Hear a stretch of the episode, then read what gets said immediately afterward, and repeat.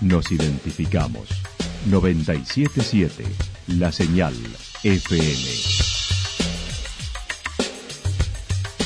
Valle de Calamuchita, Córdoba, Argentina.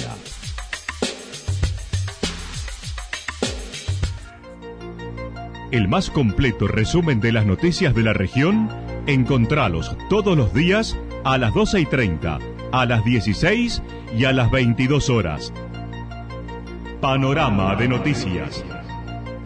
Por la 977, la señal FM nos identifica también con las noticias.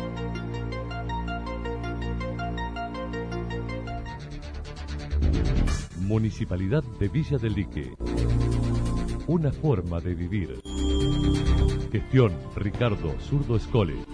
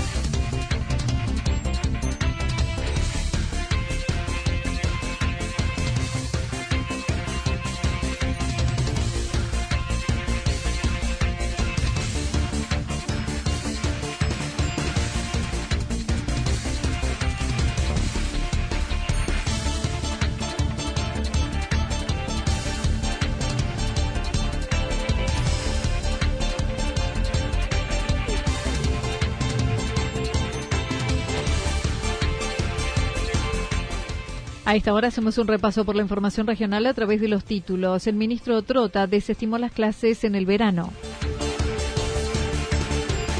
Dos alojamientos de Villa General Belgrano clausurados por oferta en plena pandemia.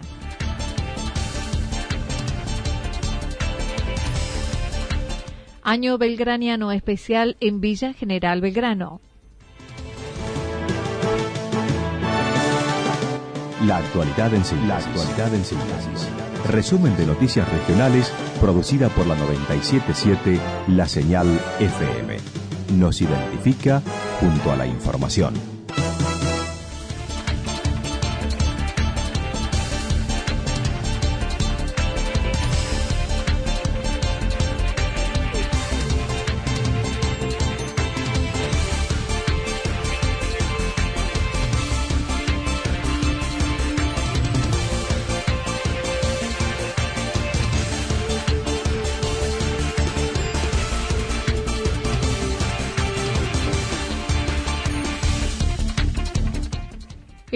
Trota desestimó las clases en el verano. El ministro de Educación de la Nación se refirió al momento en que se vive la educación con esta pandemia, manifestando ningún país en el mundo estaba preparado para adecuarla y atravesarla, cuando la realidad latinoamericana es distinta incluso que la del hemisferio norte. ningún sistema educativo del mundo, y he hablado con muchísimos ministros y ministras de educación, estaba preparado para un desafío de esta magnitud y con mayor complejidad lo tenemos que asumir los países latinoamericanos que estamos atravesados por una profunda desigualdad, una desigualdad que tiene distintos rostros, no, no solo la desigualdad socioeconómica, sino también el propio acceso a la tecnología, la trayectoria de los adultos del hogar, que tiene un enorme, un enorme peso en la posibilidad de llevar esa escuela irreemplazable a nuestros hogares. Pero creo que hoy, a partir del enorme compromiso de nuestros maestros, maestras, profesores, estamos logrando con la complejidad que eso conlleva la posibilidad de una continuidad educativa. Por supuesto que no es lo mismo y que deseamos apenas la salud, el campo epidemiológico nos lo permita, poder regresar a nuestras aulas, sabiendo que el regreso no va a implicar retomar las jornadas como eran en el mes de marzo, porque vamos a tener que sostener el distanciamiento social y medidas preventivas hasta que exista una vacuna definitiva del COVID-19. Nicolás Trota mencionó se trabaja con equipos interdisciplinarios en el desarrollo de protocolos para cuando se pueda volver a las aulas. A, desarrollar estos protocolos que por un lado deben, llevar adelante una de las pocas herramientas que tenemos para enfrentar la pandemia, que es el distanciamiento social, el distanciamiento físico, que va a implicar que no todos los estudiantes van a poder ir el mismo día a la, a la escuela de manera simultánea. ¿Por qué? Porque hay que ser conscientes que ese distanciamiento lo tenemos que sostener dentro del aula, en los espacios comunes, al momento de ingresar a la escuela, donde muchas veces se produce ese amontonamiento, y también que si nosotros pretendemos volver a las clases como era en el mes de marzo, en todos los niveles, desde la educación inicial, el jardín, hasta la universidad, eso implica la movilización de 15 millones de personas todos los días, ¿no? Y ahí también el transporte público. Admitió no todos tienen acceso a la educación en el mismo nivel y será más desigual después de la pandemia. De una Argentina profundamente desigual que va a ser más desigual en términos educativos luego de la pandemia, porque la escuela es irreemplazable, ¿no? El trabajo en el aula, ¿no? Ese trabajo colectivo de crear conocimiento implica ese rol central que tiene el maestro, que no solo trabaja con sus estudiantes de manera colectiva, sino también posa la mirada en términos individuales, analizando la trayectoria de vida y educativa de cada niño para romper esa realidad de desigualdad. Eso en el hogar no ocurre, ¿no? porque en el, en el hogar se consolidan las desigualdades. Entonces eso es el primer desafío que nosotros vamos a tener. ¿Y qué nos, qué nos define como gestión educativa? Es qué hacemos hoy para contener la desigualdad. Nosotros hemos desplegado una política que incluye una agenda analógica, sabiendo que en nuestro país la conectividad no presenta los niveles buscados, la conectividad a la web. Acerca de la instancia evaluativa tradicional que posee la escuela, como hasta ahora no podrá ser, ya que no se puede calificar la realidad del hogar y deberá realizarse una evaluación formativa. No, para tratar de acreditar un saber, que en realidad se evalúa lo que se ha dado y no sabemos cuánto ha llegado a cada niño o a cada niña o esa llegada de los saberes, de la construcción del, conocimiento es muy heterogénea porque está condicionada por la realidad del hogar y cada hogar, más allá que es un lugar común decirlo, es un universo distinto, está condicionado por múltiples factores, ¿no? Desde, para poner un ejemplo, un hogar de clase media que tiene acceso a la computadora, si la mamá es médica, probablemente esté abocada a la lucha de la pandemia y queda el padre solo. Y si son tres hijos, no es lo mismo un hijo que tres. ¿no? Entonces, todo esto termina condicionando el aprendizaje en el hogar. Entonces, si nosotros calificamos, estaríamos calificando la realidad del hogar, no el aprendizaje del niño. Por eso decimos que la evaluación en esta instancia, que es tan permanente en los procesos de enseñanza y aprendizaje, debe relacionarse a poner en valor y a mejorar todo este proceso de cara a los próximos meses que no vamos a poder volver físicamente a las aulas. Sobre los alumnos que este año terminan su ciclo, el ministro dijo se analiza implementar módulos especiales en marzo y abril, antes del inicio del ciclo y comenzar, y luego en mayo el periodo normal como una alternativa. Secundario, quinto, sexto año según la jurisdicción, nosotros estamos planteando y lo hemos empezado a dialogar con las jurisdicciones un módulo específico en el 2021, ¿no? el primer cuatrimestre del 2021, presencial, para garantizar un cierre de los 14 años de educación obligatoria, poder permitir darle todos los saberes necesarios para proyectarse a la educación superior y ahí coordinar que excepcionalmente los primeros años en los institutos superiores, terciarios y en las universidades en el 2021 comiencen en mayo y no en abril, como, como suele ocurrir. Y creo que en momentos excepcionales demandan que busquemos nuevas alternativas para enfrentar esta realidad. No debemos olvidar, bajo ningún punto de vista, que estamos transitando una excepcionalidad no buscada. Estamos en el medio de una pandemia que pone a prueba una de las preguntas de los estudiantes y padres del último año de la secundaria es acerca de los viajes de estudio que incluso ya están pagados. El ministro dijo se van a realizar buscando adecuar la realidad, ya que son unos 140.000 alumnos que están en esa situación. Bueno, los viajes egresados le queremos llevar tranquilidad a los chicos que los vamos a hacer. Tenemos que ver cuándo, ¿no? Y lo estamos trabajando con el ministro de Turismo, con Matías Lamens, con las cámaras, por distintos aspectos. Uno, porque obviamente es un, es un momento muy trascendente en la vida de todos los estudiantes y queremos que tengan ese, ese espacio. Y por otro lado, porque tenemos que garantizar, cuidar el empleo en Argentina, ¿no? Y que muchos de esos viajes egresados ya han sido pagados, ¿no? Son más de 140 mil chicos que van a viajar. Entonces estamos trabajando en distintas alternativas. Hoy no están dadas las condiciones, ¿no? Por la realidad del aislamiento, de poder viajar pero apenas podamos garantizar el esquema de, seguridad en el turismo, que excede por supuesto los viajes egresados, sino en términos generales, vamos a empezar a escalonar y a tomar las medidas necesarias para Sobre la probabilidad que se mencionó de dar clases en el verano, particularmente el ministro lo desestimó, considerando contradictorio modificar el calendario escolar y resentir más la actividad económica de los lugares turísticos. Como ministro de Educación tengo una mirada clara. Es contradictorio pensar que tenemos que modificar el calendario escolar cuando toda la sociedad día a día reconoce el enorme esfuerzo de los maestros y maestras y de los estudiantes y las familias. Entonces, ¿por qué vamos a modificar el calendario escolar cuando todos están trabajando tanto? Al mismo tiempo, creo que cuando superemos este momento tan difícil, la sociedad va a necesitar un respiro. Se va a tener que empezar a recomponer para otro desafío que estamos jugando al mismo tiempo, que es recuperarnos social y económicamente. Y finalmente, creo que nuestro sector del turismo lo tenemos que cuidar, que va a ser el primer sector que tenemos que acompañarlo para recuperarnos después de esta recesión económica que se ha profundizado por la pandemia, pero que Argentina transita desde el año 2010 y fines del 2017. En lo que respecta al programa Conectar Igualdad, dijo se está a punto de relanzar, indicando había sido suspendido por el gobierno anterior. Vamos a relanzar, estamos relanzando, ¿no? Porque lamentablemente eh, la gestión anterior tuvo una mirada distinta. Hoy tenemos una segunda reunión de trabajo con las cámaras, con el secretario de Industria, con el Banco Nación, porque queremos que además de retomar el modelo de distribuir computadoras a cada adolescente, a cada estudiante, para que esas computadoras viajen todos los días a sus hogares y se habían transformado muchas veces en la única computadora en esos hogares, se vuelva al modelo que esas computadoras tengan creciente trabajo argentino. ¿no? Y por eso estamos trabajando con las cámaras de, de computadoras, las cámaras de electrónica,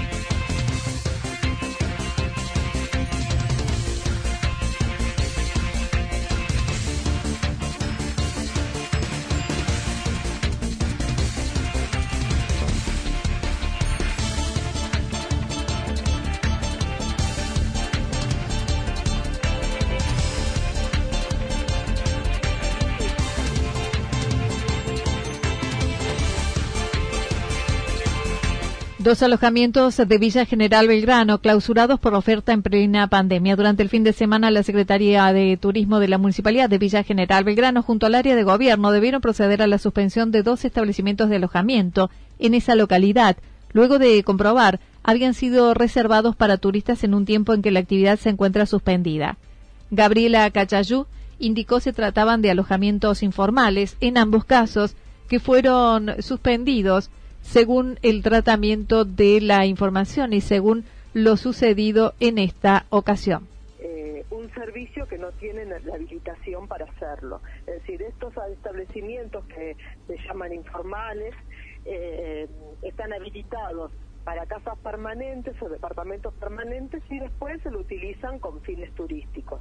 Esto ya sabemos y se vino hablando de hace un montón de tiempo, que estos perjudican al destino, perjudican a la competencia porque son totalmente desleales con la diferencia eh, de impuestos, eh, con la diferencia de la contratación de personal, es decir, eh, con respecto a los entes autorales. Hay un montón de, de incidencias en los impuestos municipales, pero esto pasa en Villa General Belgrano, en todo el país y en el mundo. Es decir, siempre se está tratando de corregir porque sabemos que generan un montón de distorsiones. Pero en este caso en particular, en este momento que, que todos estamos sufriendo, eh, yo creo que, que hay muy pocos rubros que puedan quedar se realizó un seguimiento a través de las publicaciones en la web con sus ofertas simulando ser turistas de Buenos Aires y recibiendo consejos para evitar los controles, poniendo en riesgo a toda la localidad, señaló la funcionaria. En realidad, eh, nosotros veníamos eh, siempre revisando todas las páginas, porque esto no deja de publicitarse, por más que no se pueda, eh, hoy Internet es el motor de venta. Entonces, bueno, eh, se vienen revisando las páginas y se, se viene constatando si están ofreciendo o no. Cuando están ofreciendo y son informales y en este periodo especialmente, bueno, hicimos todo un trabajo de generar una reserva, de aceptar la reserva, hasta de decirnos que no podíamos llegar en determinado horario o no, porque teníamos que evadir controles, porque no estaba permitido.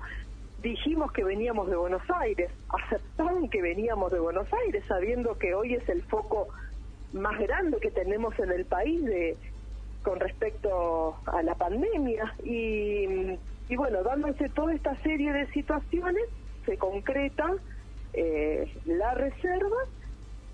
Uno de los casos, sus dueños son de la provincia de Buenos Aires y el otro de la localidad. El juez de faltas tomó intervención y será el que establezca la multa correspondiente, mientras ahora están clausurados.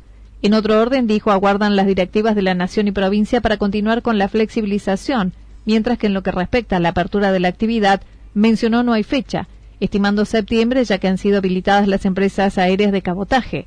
No obstante, dijo, están trabajando con los protocolos nacionales buscando la forma de implementación de la realidad local.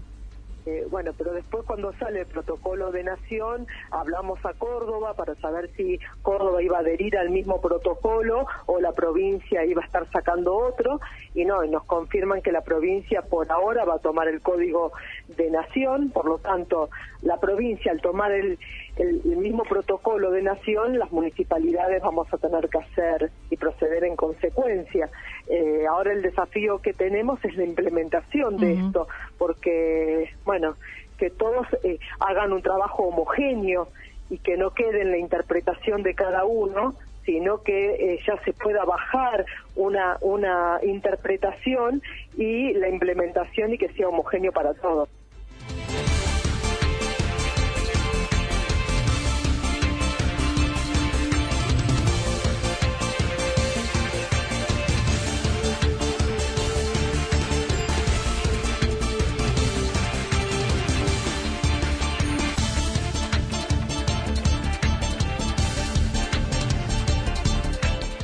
Año belgraniano especial en Villa General Belgrano. Pocos días de cumplirse los 200 años de su paso a la inmortalidad del general Manuel Belgrano, un grupo de vecinos de la localidad de Villa General Belgrano vienen trabajando desde el año pasado en generar acciones para festejar este hecho histórico, destacando los valores del prócer junto a la labor que lleva a cabo el Instituto Nacional Belgraniano, que designó el 2020 Año Belgraniano. Alejandro Monbrún comentó.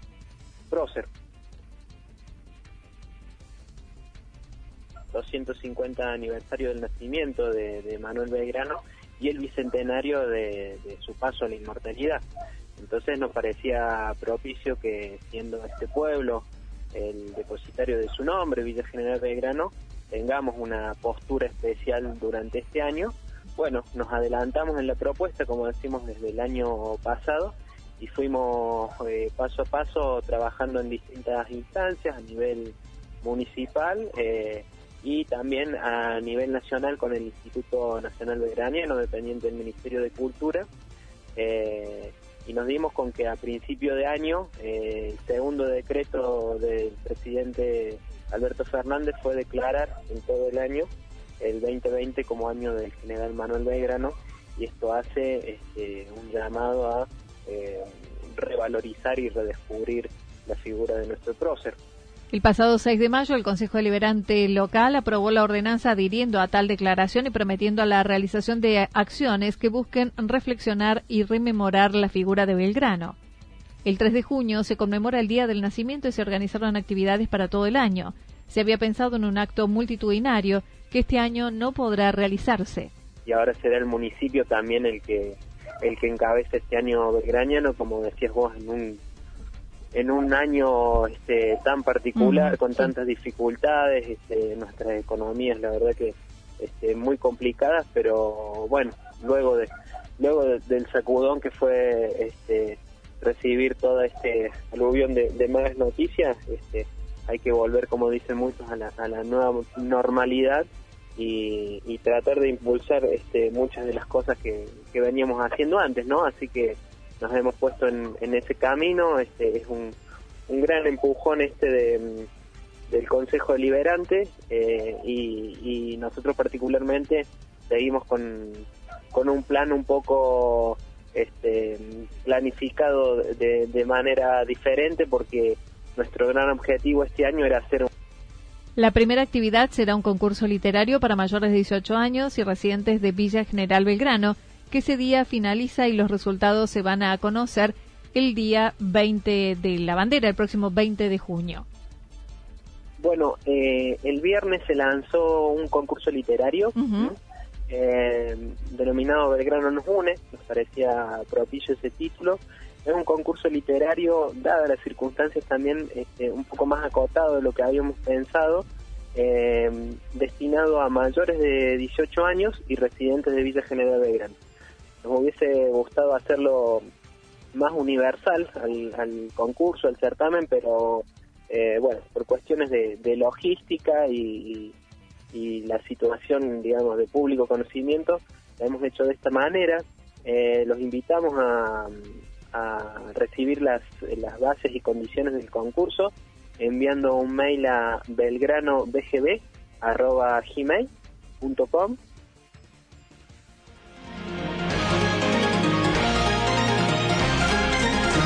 Toda la información regional actualizada día tras día. Usted puede repasarla durante toda la jornada en www.fm977.com.ar la señal FM nos identifica también en Internet.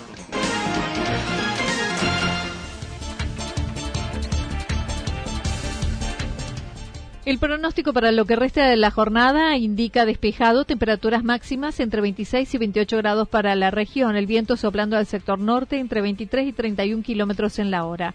Para mañana martes anticipan despejado, algo nublado hacia la tarde, con vientos del sector norte que tendrán ráfagas entre 42 y 50 kilómetros en la hora.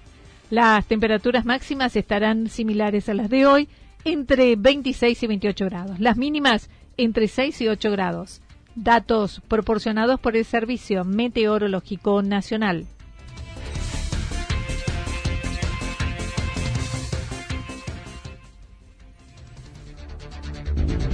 Municipalidad de Villa del Lique. Una forma de vivir. Gestión Ricardo Zurdo Escole.